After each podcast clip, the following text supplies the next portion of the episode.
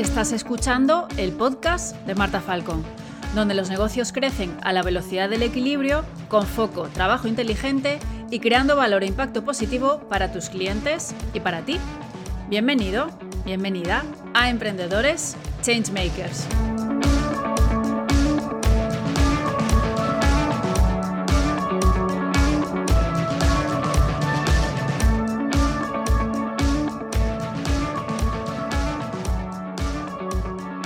Pues en el episodio de hoy no estoy sola porque quería traer el tema de los objetivos financieros para, aquí, para, el podcast, y para ello quería que viniese alguien que realmente tuviese el expertise en el tema, y por eso la invitada de hoy es Deb Rodríguez, que es consultora de finanzas y procesos y también experta en sistemas de gestión de, procesos ágiles. Así que vamos a hablar de este tema, vamos a hablar de objetivos financieros, pero no solo de cómo definirlos, sino también de mm, qué es lo que hay que tener en cuenta antes, eh, bueno, pues cómo se van a medir también, que es importantísimo, no solo ponerse un objetivo, sino también medirlo. Vamos a ver qué plazos hay que marcarse eh, para todas estas revisiones de objetivos o para cuándo tenemos que fijar este objetivo. Vamos a, a ver esto, bueno, toda esta parte de revisión, etcétera. Bueno, está muy interesante y también quería comentar que para dar contexto a este episodio, eh, decir que se grabó en la recta final de 2022, por eso en algunos momentos verás que nos referimos a esto como espacio temporal, ¿vale? Así que nada, vamos a dar paso a Deb Rodríguez directamente. Bienvenida Deb, ¿cómo estás? Bueno, hola Marta, aquí súper contenta, con muchas ganas de hablar contigo en este podcast. Qué guay. Además que vamos a hablar de un temazo que a mí me parece súper interesante, que creo que tampoco se toca tan habitualmente este tema de los objetivos financieros. Eh, bueno, como todos los temas de dinero, yo creo en general que, tampoco se hablan tan abiertamente de, ellos, ¿no? ¿Tú tienes esta percepción también de que el dinero, del dinero se habla poquísimo? Sí, sí, es algo que además se habla y muchas veces se habla para mal cuando se habla. O sea, quiero decir, nos cuesta hablar de ello y a menudo eh, normalmente lo que pasa es eso, ¿no? Es que hay siempre pues, o ciertos bloqueos o, hablamos de lo descontentos que estamos con nuestra capacidad financiera en estos momentos, pero no se naturaliza. Claro, siempre como, como desde la lejanía, ¿no? Como si fuese un ente que está ahí cuando en verdad tratamos con, el dinero casi todos los días, por no decir todos los días, ¿no? Eh, sea en negocio, sea a nivel personal, es algo con lo que estamos todo el rato lidiando o, con preocupaciones o no preocupaciones, pero sí gestionándolo de alguna manera, ¿no? Exacto, exacto. Curioso. Pues vale, pues entonces si te parece, vamos a hablar de, objetivos económicos y para empezar a mí me gustaría saber qué pinta tiene o qué forma tiene eh, un objetivo económico, ¿no? Porque antes de ponernos a trabajar en, eh, pues eso, esos objetivos que queremos conseguir, sea a tres meses, a un año, que también tú nos darás una recomendación de cuáles son unos plazos razonables o, realistas. Pero antes de eso, ¿qué aspecto tiene? O sea, ¿cómo reconocemos un objetivo económico si nos lo encontramos por la calle? ¿Qué pinta tiene eso? Bueno, pues tiene pinta de número, tal cual. O sea, al final un objetivo económico... Em, siempre tiene que ser un número. Es verdad que a veces cuando pensamos en objetivo económico, eh, pensamos en, vale, este año quiero facturar 50.000 euros, ¿no? Y eso es un objetivo económico, es verdad, pero dentro de el, eh, establecer ciertos objetivos financieros para tu empresa, no siempre tienen por qué tener esta forma. O sea, hay veces que lo que te interesa no es aumentar en facturación, a lo mejor es aumentar la forma en la que te llega esa facturación. Si tienes infoproductos, que te llegue un porcentaje más alto de facturación en infoproductos y no tanto de servicio. Eso también sería un objetivo económico, ¿no? Un porcentaje, pues quiero aumentar el 30% de los ingresos de los infoproductos y disminuir un poco o mantener la parte de, de servicio como tal. Eso sería también un objetivo económico. O sea, que puede ser porcentajes de aumento o de reducción de costes o algo así, también podría ser. También, exacto. Mm, o directamente, pues este año, supongo que basándonos en un poco el histórico de lo que venimos haciendo años anteriores, pues no sé, lo que tú decías, este año han sido, por seguir tu ejemplo, 50.000 y el que viene queremos que sean X más o, o basándose un poco en que en porcentajes o en directamente voy a invertir en esto y por lo tanto necesito tanto más? ¿O hay alguna recomendación o es un poco a ojo? A ver, siempre no nos basta porque lo que solemos hacer es fijarnos en la facturación y eso no nos basta porque la facturación puede llevar asociado mucho coste. Entonces lo que nos interesa al final siempre es el beneficio, porque es verdad, o sea, al final, pensad en empresas grandes, ¿no? Una empresa grande, y bueno, tú Marta lo sabes que has trabajado con empresas muy grandes, eh, las empresas grandes tienen facturaciones muy altas, pero luego es verdad que los costes de mantener esas facturaciones también son muy altas, entonces el beneficio se reduce mucho. Yo he visto empresas que facturaban casi 3 millones de euros al año y que al final del año les quedaban 20.000 euros de beneficio. Obviamente ahí había un problema de costes muy grande. Entonces, pues eh, no solo nos centramos, obviamente un objetivo económico en facturación nos va a ayudar mucho, porque al final siempre se va a traducir en cuántos clientes tengo que eh, adquirir para eh, facturar tanto, ¿no? Que al final es lo que nos da, lo que nos, nos, da el dinero. Pero luego también hay que analizar el, vale, y conseguir tantos clientes, cuántos costes me va a suponer y, es, y por lo tanto qué beneficio me queda, que es lo que al final me dice cómo de rentable es mi empresa. Claro, claro, porque puedo estar facturando lo mismo, pero mi objetivo del año que viene es seguir facturando los X mil, pero aumentar, ¿no? Que el objetivo sea aumentar ese margen de beneficio del que tú estás hablando, por lo tanto, reducir dónde te estás gastando el dinero de, pues eso, de los gastos que, tú comentas. O sea, eso también puede ser, ¿no? Un, Exacto. un objetivo económico. O simplemente si vas a invertir pues, en alguna, algún tipo de plataforma de formación o cosas por el estilo, que de pronto parte de, parte de esos ingresos lleguen por esa plataforma, ¿no? que, esa plataforma te esté retornando en, en, forma de facturación también. Eso también sería posible.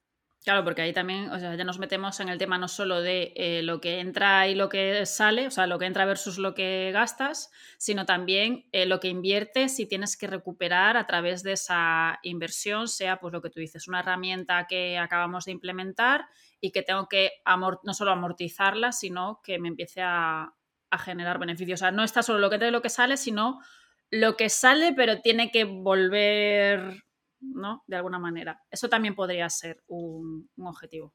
Claro. O sea, esos ya serían como, no, son objetivos simples, son, serían objetivos más, más complejos, ¿no? Pero al final todo forma parte de los objetivos económicos. Vale, y eso, claro, siempre expresado o en un número directamente o un porcentaje, como, como tú decías. Exacto. Em, vale, esto es la, pinta que tienen, pero cuando, o sea, decimos, ¿no? Pues venga, eh, aparte ahora que se está casi, estamos acercándonos ya a la última recta final del año, que es el típico momento de, vale, el año ha ido de esta manera, ahora vamos a empezar un, año nuevo. Eh, ¿Qué hay que tener en cuenta para ponerse a definir, pero antes? O sea, antes de sentarnos a definir, ¿qué tenemos que, que tener en cuenta o qué información tenemos que recabar. Esto, o sea, antes de nada, de, siquiera plantearnos esos porcentajes, esos números, ¿qué necesitamos? Pues tú lo has dicho, información histórica, lo primero. O sea, ¿qué ha pasado hasta ahora en mi empresa? Eso es lo primero. Y luego hay una cosa que no suele mirar mucha gente, que a mí me parece muy importante, que es la capacidad productiva. Yo siempre pongo el mismo ejemplo, un diseñador gráfico. Eh, los diseñadores gráficos es, un trabajo que, bueno, a lo mejor por tiempo sí que puedes empezar a coger un montón de clientes, pero tu espacio, o sea, tú como persona necesitas espacio para tu creatividad. Entonces, eh, esa creatividad te limita el número de clientes, de clientes que puedes coger a la vez. Por lo tanto, si tú tienes unas tarifas X, vamos a asumir que están bien puestas, que es decir, que no hay pérdida de dinero, que son rentables, que estás ganando dinero, que, todo está bien, ¿vale? Que no hay ninguna cosa por ahí que está descompensada. Entonces, eh, si tú tienes unas tarifas X y tú solo puedes coger tres personas cada mes, tienes un límite ahí de capacidad productiva. Es decir, si tú cualquier objetivo económico que, que esté por encima de, de coger tres clientes al mes, va a ser inasequible, no lo, vas a, no lo vas a poder alcanzar y por lo tanto va a ser un objetivo económico que ya sabes que, está, que, está, que va a ser un fracaso. Entonces siempre vamos a tener en cuenta eso, ¿no? esa, esa capacidad productiva. La capacidad productiva a mí me, me parece muy importante por esto que acabo de decir, pero también por dar nuestro mejor servicio. Al final, y esto nos pasa mucho cuando estamos en fases iniciales, eh, no tenemos muy claro cuál es nuestro tope y empezamos a coger, a coger, a coger, a coger clientes y llega un punto que dices, uy, me parece que me he pasado. Y eso, mm, bueno, normalmente si es un servicio, pues le echas muchísimas horas y más o menos lo sobrellevas, pero al final esto tiene un desgaste mental para ti. Y a lo mejor luego pasa como mm, ya ha pasado alguna vez, ¿no, Marta? De tener que pegar un parón durante no sé cuánto tiempo. No sé a qué te refieres, la verdad. Sí, sí, por desgracia me, suena, bastante familiar, por desgracia, sí. Eh, y eso, entonces la capacidad productiva me parece muy importante y sobre todo, pues eso, el haber recabado información. ¿Qué información es interesante recabar? Eh, esa información es, pues, un poco, cuanto más datos tengas, o sea, más histórico, mejor. Es decir, si tú puedes ver la proyección de los últimos 20 años de una empresa, vas a predecir mejor lo que va a pasar. ¿No? Pero, pero bueno, al final, si llevas cuatro años y no tienes más datos, pues llevas cuatro años, no hay más. Pero esa parte es muy importante. Entonces, ir viendo un poco pues, cuál ha sido el crecimiento y cómo pues, vas, vas viendo facturación, eh, cómo ha crecido, cómo ha disminuido, eh, los costes, lo mismo, cómo ha crecido y cómo ha disminuido, y la comparación entre ellas, es decir, cuál es el beneficio que he tenido al final, que es lo que siempre nos interesa. O sea, que al final es un poco buscar el, equilibrio también entre, vale, tengo toda esta, esta, información y luego hay que priorizarla de alguna manera o, ya luego directamente nos sentamos a, trabajar o directamente, o sea, esta es la información que he reunido y ahora es cuando ya tengo que hacer el ejercicio de, vale, pues decidir comparo y esto, ya está, ¿no? o hace falta algo más. Bueno, yo sí que si viéramos, por ejemplo, imagínate que en el 2021 al 2022 has notado como un cambio muy grande en los costes, pues sentarse y ver qué es lo que ha sido. O sea, qué, ha determinado esos costes, porque a lo mejor tú ahí estás viendo una reducción muy gorda del beneficio, pero resulta que has hecho una inversión que luego se puede rentabilizar en el largo plazo. Un ejemplo clarísimo cuando diseñas una nueva marca o te haces una nueva web, ¿no? Que es un gasto bastante potente, pero eso está durante mucho tiempo eh, revirtiéndote, porque es la forma en la que tú llegas a tus clientes. Entonces, eso sí que lo analizaría.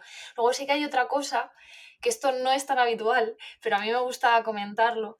Eh, yo esto siempre lo hago ¿eh? con mis clientes. Desde hace, desde hace un tiempo que yo hice este ejercicio, lo hago. Y no tiene nada que ver con las finanzas, pero es sentarse y pensar qué quiero yo para mi vida personal.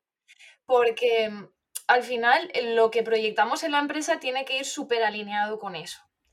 Y si tú no sabes cuál es el futuro que quieres, no vas a alinear la empresa con lo que quieres. Entonces, el sentarse, obviamente que somos personas que luego evolucionamos, que un año quieres una cosa y al año siguiente a lo mejor te, te ha cambiado el punto de vista, ¿no? Pero eh, hacer ese ejercicio seguramente consiga que, que, tú alinees mejor la, mejor la empresa, porque imagínate que yo quiero viajar por el mundo y no quiero tener una base fija pues no puedo mm, crear un negocio que esté situado en un, establecimiento físico en mi ciudad. Claro. Porque si yo lo que quiero es viajar, necesito tener esa movilidad. A lo mejor debería pues mm, plantearme ser un nómada digital o algo así, ¿no? Tener un negocio que me pueda llevar debajo del brazo donde quiera. Pues un poco ese es el ejemplo como más bestia que se me ocurre. Pero si tú quieres ser mamá, quieres, eh, quieres, quieres tener hijos y quieres conciliar con eso, eh, hay muchísimos motivos por los que tienes que alinear tu negocio con, lo que quieres hacer. Todo eso debes tenerlo en cuenta. Porque si no vas a estar dando palos de ciego, al final no tienes una brújula que te indique hacia dónde ir. Claro, porque al final lo que haces es como ponerte piedras, o sea, como vas tomando decisiones que al futuro tú le, le pone como lastres y según qué decisiones aún encima te condicionan en un plazo considerable, ¿no? Pues eso, he apalabrado tal cosa y me he comprometido a este tema a corto o largo plazo y ahora estoy condicionada por este tema y no puedo tomar decisiones de vida personal, por supuesto, pero a veces incluso de, dentro del propio negocio de me, gustaría abrir esta línea de negocio, pero ahora no puedo porque estamos súper, eh, tenemos todo saturado, porque estamos con esta cosa que hemos abierto hace dos años y todavía no la hemos finalizado. Entonces eso te, condiciona también, ¿no? Y sí, creo que es súper importante eso que, comentas. Y que no es muy habitual, ¿no? Que, la gente es como, venga, va, tira por ahí. Y, como vas tirando en plan con empeño borrico pum, pum, pum, pum, hasta que pues o te comes una hostia o, te das cuenta y te iluminas de que por ahí igual no, no era, ¿no? Claro, sí. Y luego es eso, una vez tú ya sabes lo que quieres para tu vida, es mucho más fácil definir qué es lo que quieres para tu negocio. Que muchas veces, me acuerdo una vez que me decían a mí de, porque yo, desde hace mucho tiempo tengo un objetivo que todavía no, eh, no tengo, pero me gustaría sacar una línea de agendas muy concreta, que no tiene nada que ver con lo que yo hago, pero me hace ilusión sacar esa línea de agendas concretas y tal. Y yo lo tengo clarísimo que está dentro de mi plan de cinco años. ¿No? Que a veces parece como que, ¿pero qué dices? Un plan de cinco años. Sí, seguramente evolucione mucho ese plan el año que viene, ¿no? Porque yo estoy evolucionando continuamente. Pero me, marca un punto, me marca un poco el, punto de mira, porque yo sé que para hacer eso necesito pues eh, cierto dinero que me permita hacer la inversión, necesito ciertas cosas el, que yo estoy recabando ya para eso. Entonces, yo cuando hablo de esto, que, que no sé que no va a ser para el 2023 para nada, a lo mejor es para 2024, 2025 pero, o, más tarde. Pero claro, la gente me dice, pero, pero sí que lo tienes claro lo que quieres hacer con el negocio, ¿no? Y es en plan, claro, es que yo me he sentado a pensar qué es lo que quiero hacer con el negocio. Y entonces voy dando pasos para eso. Y es súper cómodo porque a la hora de tomar decisiones tienes claro por dónde ir, no es algo que digas, no es que ahora no sé qué hacer, ¿qué hago? Claro, y que no pierdes de vista eso que a ti te hace ilusión y que te gustaría que, que, no es como que lo pospones, sino que lo tienes encima de la mesa, lo que pasa que sabes que no vas a hacerlo mañana por la mañana, sino que hay unas cosas que hacer antes o que acomodar antes para que eso suceda, pero también te ayuda a eso, a no perderlo de vista, de tenerlo siempre presente y a trabajar poquito a poquito hacia ese camino. Que, que también igual hay que desidealizar esto de sentarse a, a pensarlo, que esto también es una cosa que no es que un día te sientes una tarde con un vinito y de repente ya tu vida se ilumina, sino que yo creo que es más un trabajo como constante, no sé cómo lo vives tú esto, pero creo que es más un trabajo constante de, darle vueltas, de ser honesta, que al principio igual no lo eres contigo misma, y como de buscarle la forma que no es de un día para otro, me refiero, sino que hay que darle unas cuantas vueltas. No sé cómo lo has vivido tú esto de qué es lo que quiero yo en la vida. Pues mira, eh, yo he de decir que el ejercicio este de qué es lo que quiero yo en la vida fue un ejercicio de mi psicóloga que me dijo, escribe una lista de 100 sueños. 100 sueños. 100. 100 parecen muchos. Son muchos, os lo digo. Yo tengo 77 listados. no llegué a los 100, pero me pasé tres meses haciendo ese ejercicio. Antes de nada. ¿No? Entonces yo iba haciendo ese ejercicio y me di cuenta de que había cosas que para poderlas hacer yo no podía llevar ciertas cosas dentro de mi negocio. Y ahí, aquí fue cuando dije, ostras, vale, bien, o sea, quiero decir, tengo que cambiar ciertas cosas de mi negocio para, que, para poder hacer lo que a mí me gustaría. Por suerte, ya estaba muy alineado ¿eh? el negocio con, con lo que yo quería hacer, pero es verdad que hay otras cosas que dije, jolín, no, no, no. Por ejemplo, uno de los temas para mí era, mm, si yo quiero hacer todo esto, voy a necesitar tanto dinero. y, para, y si necesito tanto dinero, no puedo decir, nada, yo me conformo con facturar para vivir, no, necesito, necesito ganar pasta. Y no pasa nada, o está muy bien, ¿sabes? Pero, pero lo que me motivó fue el, el sentarme y decir, no, no, es que si yo quiero esto, necesito tanto dinero. Claro, porque tangibiliza, ¿no? Al final, cuando ya lo haces y es, ya no estamos hablando de, ah, qué guay sería facturar más o, ganar más dinero. No, es, necesito, eh, no sé, X más cada año o X más cada mes porque la cuenta da de esta manera y esto es el total final de lo, o sea, según he hecho la cuenta, que necesito para conseguir estas cosas que quiero, ¿no? No es ganar más dinero en lo etéreo, sino que es X más en concreto y tangible, ¿no? Y es, una forma también de tangibilizar esos sueños o esos objetivos que, que, una tiene, ¿no? Claro, claro, tal cual. Entonces, para mí el proceso empezó así. Mi psicóloga diciéndome que hiciera ese ejercicio. Lo siguiente que hice cuando ya tenía el ejercicio hecho, me pilló a, fin, a principios de año, fue como en la transición, ¿no? o sea, me parece que me dijo en octubre, noviembre y terminé de hacerlo en enero. Y entonces ya me senté y me marqué un poco pues ese plan a cinco años, primero haciendo mi plan de vida, digamos, que lo, lo, dicho, es que esto parece como que me siento y es ya inamovible, que no, que esto se revisa cada cierto tiempo. Y de vez en cuando te das cuenta de que hay cosas que no funcionan o que no, ya no están alineadas con las que tú quieres. Pues, por ejemplo, para mí el tema de viajar es un temazo pero supongo que si en algún momento soy mamá, pues la cosa cambiaría. Claro, tus prioridades van cambiando con la vida, efectivamente. Exacto, entonces, pues bueno, al final vas evolucionando y está bien, ¿eh? Lo que pasa es que sentarse y hacer eso te ayuda también a poner las cosas claras y, y jolín, no hay nada mejor que saber hacia dónde vas, que saber hacia dónde te diriges. Aunque en algún momento decidas coger un giro a la derecha en vez de a la izquierda que tú tenías planteado, ¿sabes?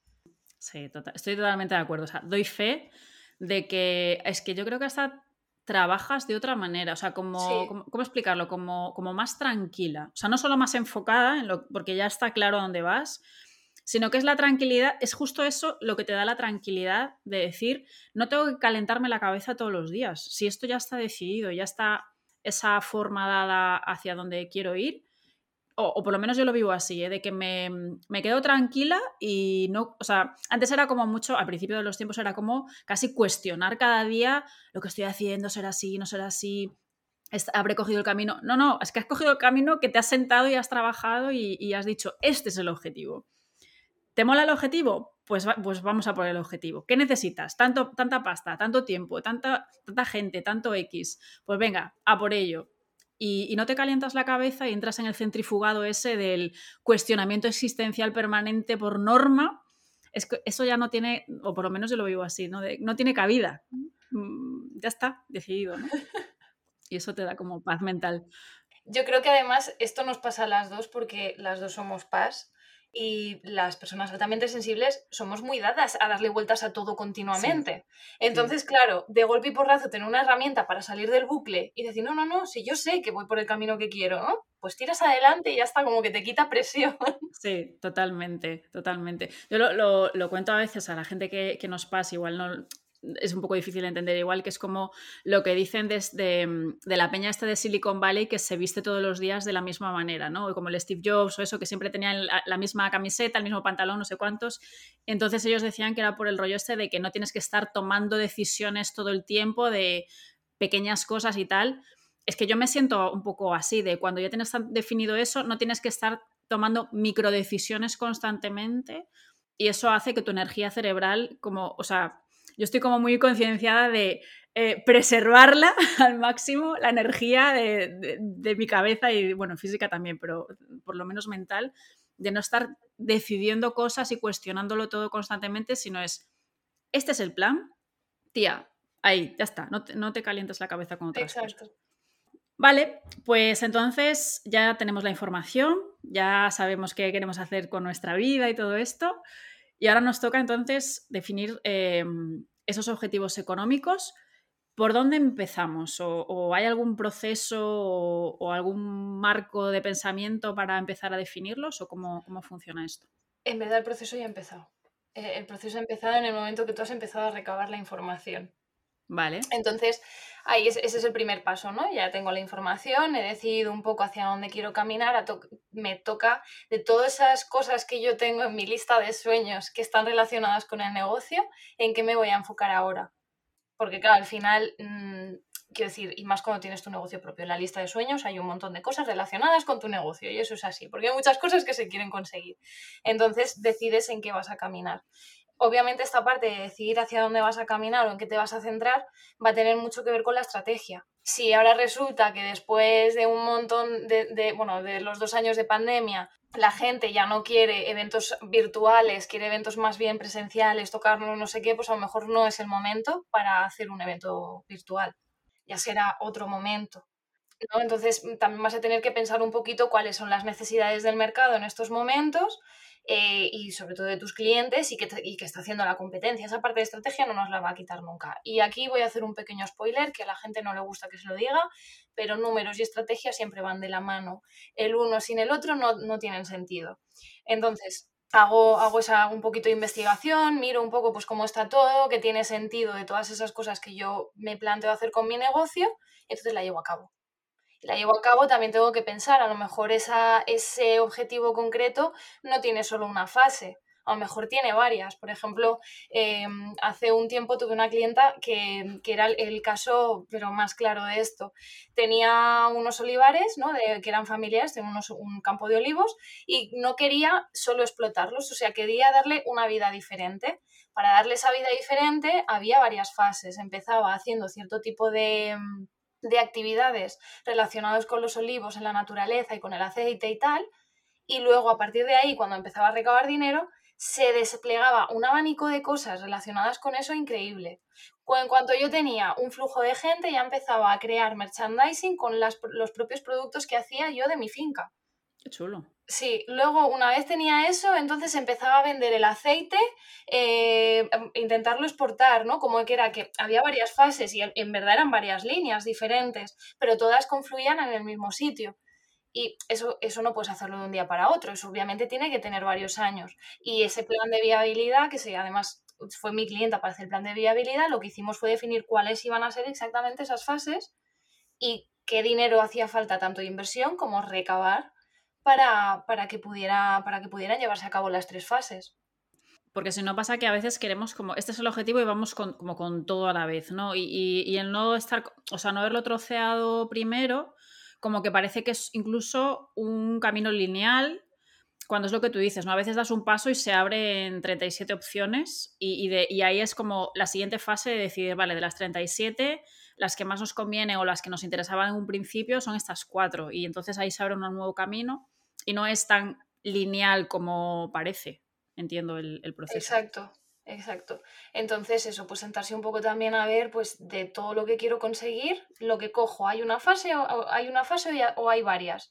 Y si hay varias, eh, más o menos, ¿cuándo es plausible? Porque aquí siempre tenemos que tener en cuenta que eh, bueno, a mí me gustan mucho los objetivos OKR, que creo que la gente que te escucha ya sabe de qué va la cosa y demás pero para mí antes de definir los OKR como tal, el hacerlos un poquito smart, vale, son específicos, venga, son medibles, porque luego los haces un poco medibles con el OKR, pero luego el tema de que sean alcanzables y realistas es importante, que para mí es la parte más, más del smart, lo que más me interesa antes de hacer el objetivo, traducirlo a, a OKRs. Y eso a mí me parece súper importante, ¿no? El decir, bueno, ¿esto tiene sentido o no tiene sentido? Porque si yo, a ver, si estoy en una fase muy inicial y de golpe y porrazo me doy cuenta de que necesito tener 700.000 nuevos clientes para llegar a ese, a ese punto de facturación, bueno, a lo mejor no estoy siendo muy, muy realista si tengo mm, en mi base de datos de clientes potenciales 300 personas.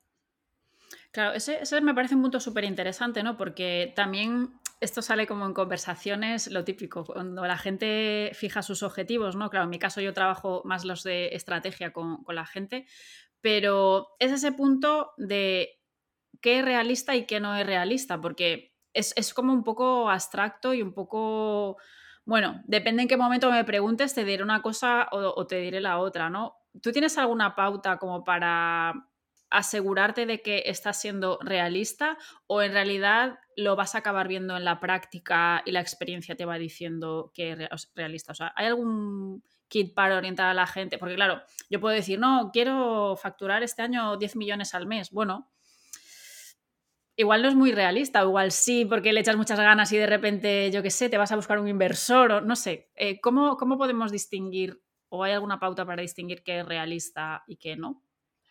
A ver, yo eso sí que lo hago muy, mucho a ojo y por intuición. Vale, es la experiencia igual más, ¿no? Sí, sí, pero sí que luego hay una herramienta que puedes usar y es ir revisando cómo van los objetivos. O sea, yo no me marco un objetivo y el resto del año estoy trabajando para conseguirlo. Yo a lo largo de todo el año voy revisando. Idealmente, pues mínimo cada trimestre. Y yo incluso recomiendo que vayas observando cómo los indicadores y la información interesante la vas recogiendo todos los meses eh, mi recomendación es que ya vayas mirando a ver qué puede estar pasando. Igual que cuando revisas los OKR, ¿no? Tú vas mirando a lo largo del trimestre, aunque, aunque la decisión final se toma en, a final de trimestre. Entonces, eh, pues eso, el, el, ir revisando e ir eh, actualizando e ir corrigiendo esas desviaciones también nos ayuda.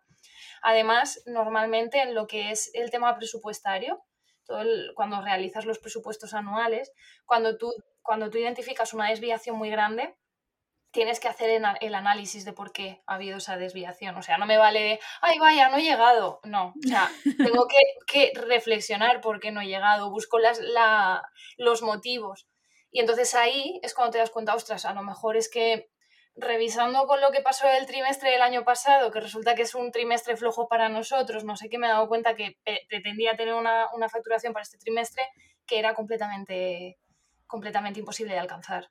Claro, y ahí aprendes lo que es para ti o, o, tu situación, ¿no? Realista o no. Claro, que luego es verdad que hay momentos de estos de cisne negro. Quiero decir, que, que puedes tener un golpe de suerte o de mala suerte, puedes tener cualquiera de las dos cosas, o puede pasar como pasó en la pandemia, que mm, pues Sí, que mucha gente ganó mucho dinero y que otra gente se fue a la mierda directamente. Exacto. Entonces, eso puede pasar también, ¿no? Pero eso lo navegamos cuando llegamos a ello. Y eso no debe preocuparnos. Al final, toda la planificación, ojo, que no hablo de control, yo nunca hablo de control financiero, siempre hablo de planificación, porque nada se tiene 100% controlado. Buen matiz, buen matiz ese.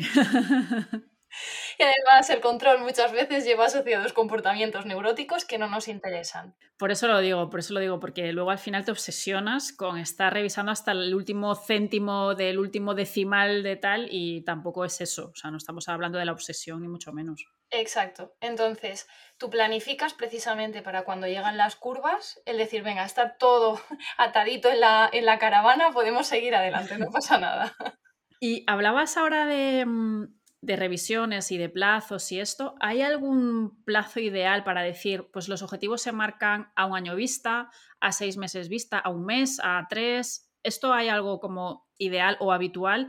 Y también un poco relacionado con esto, lo de las revisiones que justo hablabas ahora, de cuándo, precisamente, ¿no? Yo creo por no caer en la obsesión, pero a su vez buscar el tiempo para hacer esas revisiones, ¿cada cuánto tiempo es ideal de forma general, así más o menos. Luego cada persona se buscará su historia, ¿no? Pero así en general, ¿qué, es lo ideal de plazos, de objetivos y de revisiones? Vale, los plazos de objetivos dependen un, poco del sector en el que te muevas. Normalmente suelen ser entre 3 5 años, que es lo que ya te marca un poco un camino bastante de largo recorrido. Eh, claro, si tú, por ejemplo, formas parte de una startup que evolucionan súper rápido, entonces no tiene mucho sentido hacer planes a 5 años, porque es que cambian muchísimo las cosas en cuestión de seis meses, entonces lo, haces como mucho a tres años. Eso es lo que es plan de un poco el plan financiero, ¿no? De que hacia dónde queremos caminar. Ya luego lo que es presupuestar y marcar objetivos como tal, em, anualmente es lo ideal. Sobre todo por lo que decía antes, porque al final el negocio en un año evoluciona mucho y a lo mejor lo que parece inalcanzable a principios de, de 2022, a mitad este parece alcanzable. Entonces, eso, un año está bien. Y luego las revisiones trimestralmente. Sí que recoger información cada mes. Eso sí que lo digo, porque cada mes vas a tenerlo más fresco. Entonces eso va a ir mejor. Mm, cuando digo recoger información por el tema de los indicadores, que no todos los indicadores van a ser monetarios como tal, hay otro tipo de indicadores que también nos interesan, como por ejemplo pues el nivel de recomendación de los clientes y todo esto que también nos da muchísima información de cómo, cómo de eh, buenos son nuestros servicios y cómo satisfechos quedan los clientes, que eso también es importante para cumplir los objetivos. Entonces, mensualmente es lo mejor. Claro, o sea, hay una información que nos interesa que son datos puros y duros, que es, por ejemplo, esto, cuánto dinero ha entrado este mes. Y luego hay datos como más eh, cualitativos, ¿no? De información más de testimonios, feedback que nos han dado, resultados que ha conseguido la gente. Y también los objetivos van condicionados por el camino que hemos tomado, lo estamos ejecutando bien, ¿no? También, porque si estamos... Eh, haciendo un delivery, como se dice, una entrega de un servicio salchichero, pues eso tampoco va a tener un recorrido. O sea, tú puedes tener las previsiones anuales de facturación super guachis, pero si estás entregando un servicio que no está teniendo una buena acogida, no vas a llegar probablemente si, somos realistas. Volvemos otra vez a, a la palabra. claro, al final, muchas veces el problema de no llegar a un objetivo económico no está en la economía en sí, o sea, en, la parte financiera en sí, muchas veces está pues lo que decía, si yo, estoy, si yo tengo un servicio regular, pues seguramente al final eso se traduzca en que vendo menos. Y eso es así.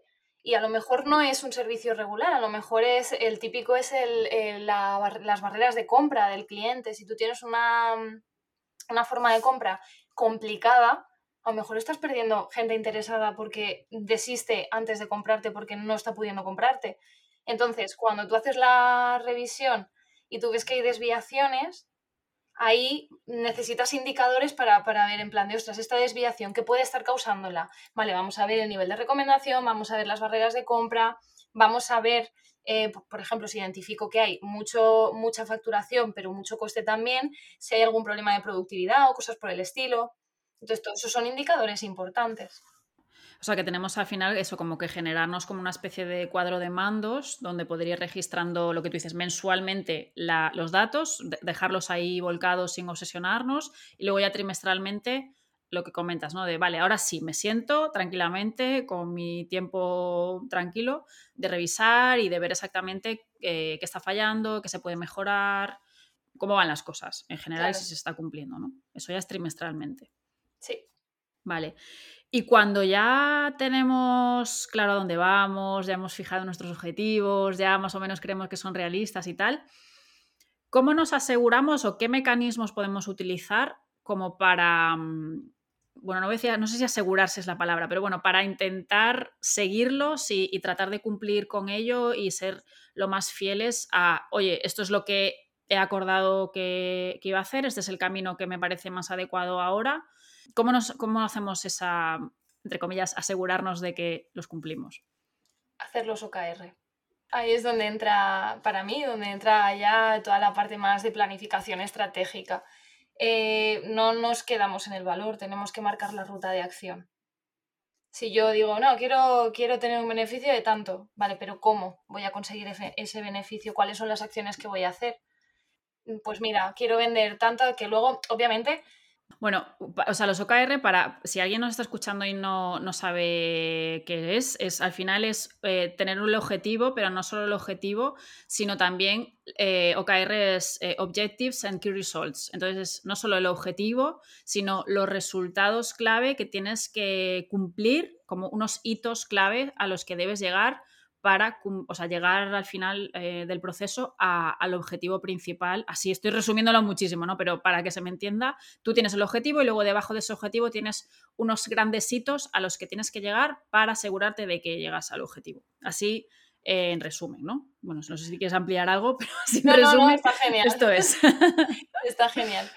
Em, la idea es esa, ¿no? Es marcar cuál es, la ruta de acción, cuáles son los pasos que voy a tener que dar. Y eso al final pues se marca con unos hitos, que son, que son estos los, los OKR, que además los OKR está muy guay porque encima te dice cómo vas a medir el éxito.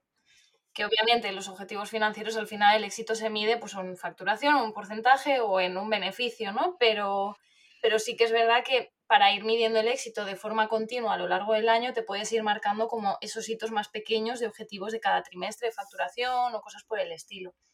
Y al final yo siempre recomiendo, aunque luego esto sabemos que no, nunca van a salir las cosas como nosotros nos lo planteamos. O sea, al final los presupuestos eh, no tenemos que tenerlos detallados al dedillo y, pensar que eso es lo que va a pasar, porque obviamente si yo soy, o sea, si yo quería vender siete servicios de esto, pero resulta que he vendido ocho y no vendo tanto grupal, pues al final, mientras el resultado sea el bueno, me da igual, ¿no? Pero el marcarte un poquito de, vale, pues quiero vender tantos servicios de auditoría, tantas consultorías, tantos eh, ebooks, tantos cursos, todo esto también nos va a ayudar a definir qué acciones vamos a hacer a lo largo del año. Sí, cuanto más claro tengas esto, al final, o sea, es como más fácil tomar las decisiones o las acciones más pequeñas de, la semana o, del día a día, de la operativa, vamos, de, general. Y tú que, o sea, tenía también como la inquietud de preguntarte cómo de, partidaria eres de esta idea de, de, decir, imagínate, yo me siento y he hecho todas estas cuentas y me sale eh, real, o sea, de forma realista, eh, pues eh, yo qué sé, me lo invento. Que este año em, quiero facturar 100.000 euros, me lo invento, ¿vale? Pues entonces, en lugar de ponerme de objetivo los 100.000, me pongo, me lo invento también, 110.000 o 130.000 o un poco más, como algo más, un porcentaje más o ciento, lo que dé la cuenta. Y desde el punto de vista de, ostras, 100.000 en base al histórico parece realista, ya, me, o sea, ya subiendo de lo que de ese histórico que tienes, porque igual el año pasado has llegado a 85.000, mm, me lo invento también. Vale, pues dices, venga, pues parece em, posible que este año pueda llegar a los 100.000, me lo invento también. Pero en vez de 100.000 me pongo 110.000 o 115.000 o 120.000, por aquello de voy a forzarme un poco a ver si 100.000 son realistas, pero voy a intentar forzarme un poco a llegar más allá e intentar condicionar a que las cosas tiren hacia eso. ¿Tú cómo ves esto de A, sano, B, eh, útil? Bueno, sí, sano y útil, yo creo que son las dos variables. Iba a decir como, no sé, emocionalmente retador, pero vamos a quedarnos con sano y útil. ¿Cómo lo ves? De, ¿Eres partidaria de esta, de este, ¿cómo decir? hinchamiento gratuito que le hacemos ahí a la cuenta o no? ¿O no es, no es ideal? Depende. Quiero decir, eh, depende de cómo seas tú. O sea, si tú tienes tendencias a flagelarte, ¿no? Que hay personas que tenemos en el, en el bolso siempre el látigo, entonces no lo hagas. Porque si no lo cumples, lo que va a pasar es que te vas a flagelar. Entonces, quédate con el objetivo realista que tú ya has deducido que es ese y no hace falta que lo hinches porque para ti ya es lo suficiente retador. ¿Vale? Eh, porque obviamente si te pasa eso no está siendo sano para ti. Útil, pues si te está causando más incomodidad que comodidad o más incomodidad que motivarte, fuera, o sea, no tiene sentido. Al final depende de cada uno, porque sí que hay gente que esa marcha le va y hay gente que se presiona más emocionalmente. Si tú eres más vulnerable a presionarte emocionalmente, no lo hagas. O sea, es mucho con la personalidad de cada CEO en este caso, o bueno, quien, lleve las riendas del negocio, ¿no? Claro. De su carácter. Yo, sí, sobre todo porque al final creo que a ti te pasa igual. Mi público es emprendedor. Es decir, personas que están solas en su negocio y demás. ¿Qué sentido tiene estar pasándolo mal? O sea, es que no, tiene sentido. Ninguno, desde luego. Aquí hemos venido a disfrutar. Si ya viene la vida y te pone sus propios retos, ¿para qué tú necesitas hincharlo? Totalmente de acuerdo, sí, sí, total. Que, que, ya las cosas te van a venir como te vayan a venir, igual a eso que te habías propuesto, igual hasta te cuesta, ¿no? Que, desde luego, o sea, yo estoy como, y cada vez más, ¿eh? O sea, según pasan los años más, es como, si no, me va, o sea, si no vamos a disfrutar, es que ¿para qué? No, no, para mí es que ya, ya pierde el sentido, o sea, ya es un tema de que incluso yo busco el divertirme em, de forma totalmente proactiva, de, pasármelo bien y reírme y, todo esto. Cuando al principio, sobre todo, eh, no me divertía una mierda, era como un sufrimiento de buscarte la vida y tal, pero eh, yo creo que, que, De eso sí que me arrepiento, de no haberme divertido o intentado divertirme desde el principio. Eh, porque era como, esto tiene que salir como sea y no sé qué. Eh, los números tienen que dar como sea y tal, y te obsesionas al final un poco también. Pero, pero sí que es verdad, y eso es algo que le recomiendo a todo el mundo, que también se llevan las cosas mucho mejor de busca la diversión en el camino, en el proceso de, anual de llegar a ese objetivo que, que te has propuesto. Entonces, quería saber también tu opinión, porque conozco también gente que hace como no, no, me pongo un poco más porque así me, me, motivo y no sé cuántos. Hay gente que es como, mira, a mí con esto me llega y no me caliento la cabeza con, con rollos. Es eso, es que depende de carácter, es como todo el mundo, o sea, quiero decir, al final, por ejemplo, si tú trabajas en un, en un trabajo que tiene momentos así de mucho estrés, hay gente que bajo presión trabaja súper bien y hay gente que sin esa presión trabaja mejor.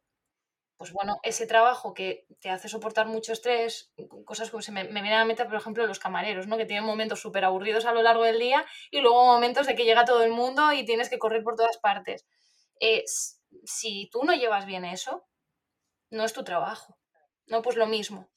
Lo mismo en, cuanto a los objetivos y bueno, y yo, vamos, el tema de divertirse para mí es esencial. O sea, al final, si no te estás divirtiendo, te estás perdiendo la mitad del camino. Es que no, ya está. Sí, que es que no tiene sentido. O sea, yo es un tema de que, ¿para qué? Claro. Mm, ¿Para qué hemos venido? Es que no, no tiene ningún sentido.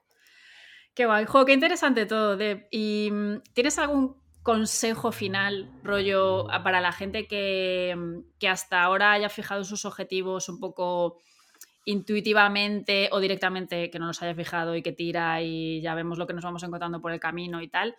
¿Tienes así como algún consejo final, sea por la actitud que tienes que tomar a la hora de definirlos, sea por algo de mm, más racional que, que les digas te recomiendo que lo hagas desde este punto de vista. ¿Tienes algún consejo así final que le dejes a la gente que está o que quiere empezar este proceso? Sí, yo siempre digo lo mismo, además, si alguien ha escuchado más entrevistas mías o lo que sea, siempre digo lo mismo. Y hoy voy a decir dos cosas. La primera, eh, bueno, no, no, lo hemos dicho aquí, pero yo estudié matemáticas, o sea, yo soy licenciada en matemáticas. Y yo he visto cosas muy locas en mi carrera loquísimas, ¿vale? O sea, operaciones de funciones, espacios de funciones, cosas que dicen, madre mía, qué locura. La topología es maravillosamente eh, la forma en la que te explota la cabeza, ¿vale? No, es que está claro que esa carrera es para gente muy lista, ellos. Que, bueno, no muy lista, muy trabajadora. Muy trabajadora. Mm, vale, llámale como quieras. Muy trabajadora. Em, lo que quería decir con esto, he visto operaciones muy locas y las finanzas no son tan difíciles por el siguiente motivo. Utilizamos cuatro operaciones básicas. Suma, resta, multiplicación y división. Y hasta ahí, todos en cuarto o quinto de primaria ya lo sabemos hacer, o quizá un poquito más. Venga, vamos a poner eh, primero o segundo de la ESO. Entonces, que no le tengamos miedo a las finanzas porque en verdad no son tan complicadas. Se nos hace creer que sí, pero es más importante a veces entender ciertos conceptos que lo que los números en sí significan, porque eh, los números al final es eso, es que los vas a utilizar con sumas, restas, multiplicación y división. Y si lo haces bien, te lo va a hacer el Excel. No hay ni, no hay ni riesgo de que te equivoques. Y luego, si realmente no te llevas todavía bien con los números, que eso pasa bastante a menudo, no es como, no, quiero ni verlos, intenta hacer el proceso agradable para ti. Yo, por ejemplo, cuando, cuando me contacta gente para hacer procesos conmigo, cosas por el estilo, yo siempre le digo, mira, cuando vayas a hacer los deberes, ¿no? que conmigo se trabaja mucho, yo siempre les mando cosas para casa, cuando vayas a hacer las tareas que yo te voy mandando y recopilando información y demás, disfrútalo. O sea, enciéndete una vela, ponte música que te guste, hazte una infusión, un café, ponte ropa cómoda, lo que te apetezca, pero disfrútalo. Que sea una experiencia agradable para ti, porque al final, si tú te sientas a hacer algo desde el asco, no va a ser agradable y por lo tanto tampoco vas a, a, hackear a tu cerebro para que le guste, obviamente. Y las finanzas son algo que te guste o no van a estar en tu negocio porque son lo que va hacia adelante son lo que te dice cómo ir, son lo que al final es como ves si funcionan o no funcionan. Pues entonces te toca enfrentarte a ellas. Hazlo lo más agradable posible para ti. No digo que te encanten como a mí, porque sé que eso no es lo habitual y al final, pues bueno, no pasa nada, pero por lo menos disfruta el proceso. Sí, pero he de decir, y solo por añadir, y que me parece, estoy súper de acuerdo con, todo lo que dices, muy guay la recomendación, que también es verdad que cuando te pones y ya los entiendes y haces como que, entre comillas, los números sean tus amigos, Luego le pillas el punto y te empieza a molar un poco. No digo que te flipe, pero, o sea, yo no he llegado al punto de que diga, oh, Dios mío, me encanta el Excel. No, sigo odiando el Excel, lo mismo. Pero, pero ya es como que, es como, oh, voy a completar los números de este mes. Es como mi momento guay de decir, ah, pues mira, este mes tal y este mes cual, ay, este mes no hemos llegado a esto, pero bueno, esto ha ido mejor. Y, como que le pillas el gusto, porque te da mucho poder. Claro, sobre todo capacidad de decisión. Es Exacto, sí. Totalmente. Entonces, cuando tienes capacidad de decisión, sientes como que tienes más las riendas de lo que estás haciendo. Hijo, eso es súper importante. O sea, sentir que estás, eh, voy a decir, no sé, no voy a decir controlando porque no es controlando, pero como al mando, al mando de, los pasos que vas dando eh, al final y tomando tú las decisiones, no que factores externos las toman por ti, que eso no, no mola nada. No, la verdad que, y bueno, y es un poco la sensación que siempre tenemos si no hacemos esto, ¿no? Porque al final eh, la sensación que tienes, claro, es que, es que no depende de mí, porque yo me puedo currar muchísimo un lanzamiento, pero que luego no vender una sola plaza. Entonces, claro, ahí tenemos muchísima incertidumbre y tenemos mucha sensación de que hay muchas cosas que no, que no dependen de nosotros. Entonces, si tú te sientas, y de hecho esto me lo dijo una vez una, una clienta que era esa amiga, me, me dijo, mira, yo no miraba los números nunca, o sea, los odiaba. Y en el momento en que pasamos por, hicimos tres o cuatro sesiones juntas, me dice, ahora cada vez que me agobio por el negocio, lo primero que hago, que hago es abrir el Excel. Y miro, a ver qué pasa, a ver qué, qué hay, ¿no? Y de ahí ya como que me relajo, ya tomo decisiones más desde la calma. Entonces, un poco es eso, ¿no? La capacidad de decisión nos ayuda un montón. Sí, total. Entonces, el, resumen es, los números son tus amigos y si no lo son todavía, contacta con Deb y ella te ayuda a empezar esa bonita amistad de, futuro. ¿Dónde te pueden contactar o, tienes ahora algún programa o algo como que puedes ayudar a la gente con este tema? Sí, pues mira, justo ahora acabo de lanzar eh, el acompañamiento financiero que es un acompañamiento grupal. Se, hay, bueno, es híbrido en verdad, porque hay sesiones individuales conmigo cada trimestre para ir revisando juntas ciertas cosas y luego sí que hay todos los meses un par de sesiones grupales en las que pues, vamos avanzando y se va viendo cómo, cómo van registrando la información. Vale, qué guay. Pues nada, vamos a dejar, o os voy a dejar a, a quienes estéis escuchando el link debajo. Y, nada, que me ha encantado todo lo que nos has contado. De muchísimas gracias por compartir tanto valor y, tantos consejos prácticos, además, que yo creo que es lo que siempre falta. Hay mucha filosofía y al final ir a lo tangible es lo que nos hace entender las cosas de una forma más clara. Así que esto, muchísimas gracias por haberte venido al podcast. Gracias a ti, Marta. Yo también lo he disfrutado mucho. Yo antes era de las que odiaba los números, o sea, el Excel sigue siendo una herramienta que no es de mi agrado para nada, pero por lo menos convivimos en armonía ahora mismo y me ayuda en lo que necesito. Con lo cual es un mundo este de las finanzas que cuando lo entiendes no solo no es difícil, sino que además creo que le acabas como cogiendo el gustillo, ¿no? Por lo menos a mí me, me pasó esto. Sobre todo, sobre todo si lo enfocas desde un punto de vista súper estratégico y bueno, como decía Deb, si haces estas revisiones trimestrales, si haces esa recogida de información mensual y si no lo haces al tuntún.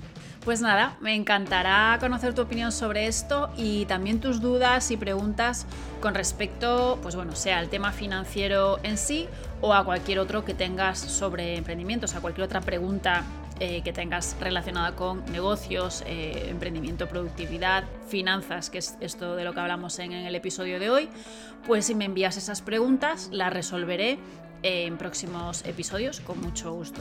Y nada, para dejarme esas preguntas lo que tienes que hacer es enviarme una nota de voz.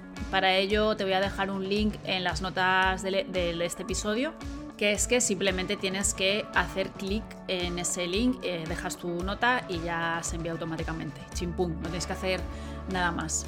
Te invito también a que siga la conversación por Instagram, por allí estoy hablando de estos temas y de muchos otros. Me encuentras como arroba soy Marta Falcón. Y nada, que espero que vete muy pronto en el próximo episodio. ¡Chao, chao!